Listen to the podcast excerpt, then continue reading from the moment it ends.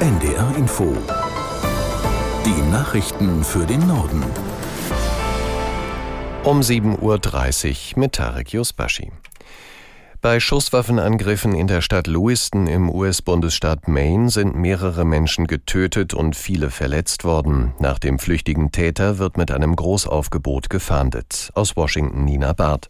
Es ist im Moment noch unklar, wie viele Menschen bei den Schusswaffenangriffen in einem Bowling Center und in einer Bar in Lewiston im Bundesstaat Maine ums Leben gekommen sind. Ein Sprecher erklärte, die Situation sei im Fluss, er werde Zahlen nennen, sobald diese sicher bestätigt seien. CNN und NBC News berichten von mindestens 22 Toten, andere US-Medien von mindestens 16. Der Täter ist weiterhin auf der Flucht. Der Sprecher der Polizei erklärte, hunderte Polizeibeamte in Maine arbeiteten an dem Fall. Es werde nach einem 40-jährigen Mann gefahndet. Israel hält an den Planungen für eine Bodenoffensive im Gazastreifen gegen die islamistische Hamas fest. Das machte Premierminister Netanyahu in einer Fernsehansprache am Abend deutlich. Aus Tel Aviv Kilian Neuwert. Wie und wann die israelische Armee in den Gazastreifen vorrücken wird, ließ er weiter offen. Wörtlich sagte Netanyahu, alle Mitglieder der Hamas seien dem Tod geweiht, Israel führe einen Kampf um seine Existenz. Ein Sprecher der israelischen Armee ging unterdessen auf weitere Luftangriffe im Gazastreifen ein. Es sei auch Terrorinfrastruktur unter der Erde getroffen worden, erklärte er. Die Hamas hat unter dem Gazastreifen ein weit verzweigtes Tunnelnetz angelegt. Eine Bodenoffensive gilt in Israel unter anderem als riskant, weil sich Hamas-Angehörige ungesehen durch die Tunnel fortbewegen und im Rücken der Soldaten auftauchen könnten. Die humanitäre Lage im Gazastreifen bleibt indes heikel. Viele Menschen suchen Zuflucht im Süden. Ob heute weitere Hilfslieferungen über die ägyptische Grenze gelangen, ist unklar. Im UN-Sicherheitsrat sind erneut zwei Resolutionsentwürfe zum Krieg zwischen der islamistischen Palästinenserorganisation Hamas und Israel gescheitert. Russland und China legten ihr Veto gegen einen Text der USA ein. Er forderte Feuerpausen, um Hilfsgüter in den blockierten Gazastreifen zu lassen und betonte das Recht aller Staaten auf Selbstverteidigung. Die USA und Großbritannien lehnten einen Resolutionsentwurf von Russland ab. Er sah einen sofortigen und dauerhaften Waffenstillstand vor. Vom Recht auf Selbstverteidigung im Angriffsfall war darin nicht die Rede. Vizekanzler Habeck hat das neue Gesetzespaket zur Verschärfung der Abschieberegeln verteidigt. Kritiker halten das Vorhaben in Teilen für verfassungswidrig. Aus Berlin Bianca Schwarz. Die Kritiken an den schärferen Abschieberegelungen kommen nicht nur von Menschenrechtsverbänden, sondern teils auch aus den eigenen Reihen der Parteien SPD und Grüne.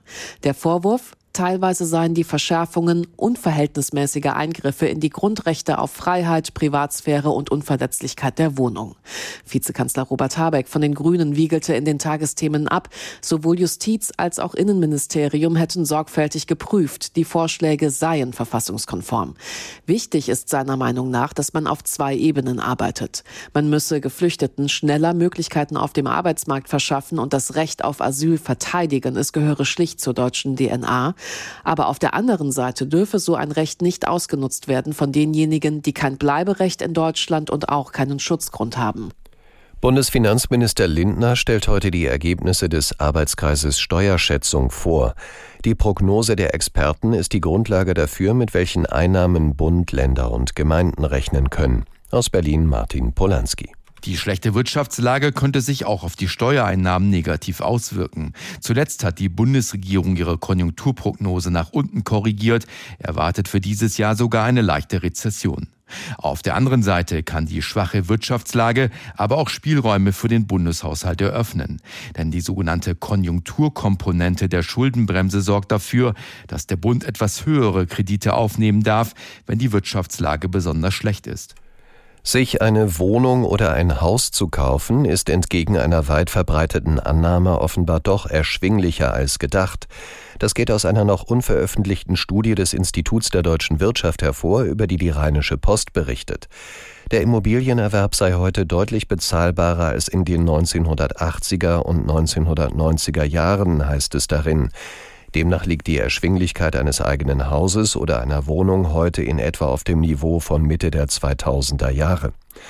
Für die Studie wurde ein Erschwinglichkeitsindex entwickelt. Daten der Industrieländerorganisation OECD zur Wohnungspreisentwicklung in Deutschland, zur Einkommensentwicklung und den langfristigen Zinsen wurden dafür verglichen. China hat erneut eine bemannte Mission ins Weltall geschickt. Das Raumschiff mit drei Astronauten hob planmäßig vom Weltraumbahnhof Zhuchuan in der Wüste Gobi ab und soll an Chinas Weltraumstation Himmelspalast andocken. Die drei Männer lösen dort nach fünf Monaten die aktuelle Mannschaft ab und sollen ebenfalls rund ein halbes Jahr im All bleiben. Es ist die zwölfte und gemessen am Durchschnittsalter von unter 39 Jahren die jüngste Crew, die China bislang ins All geschickt hat.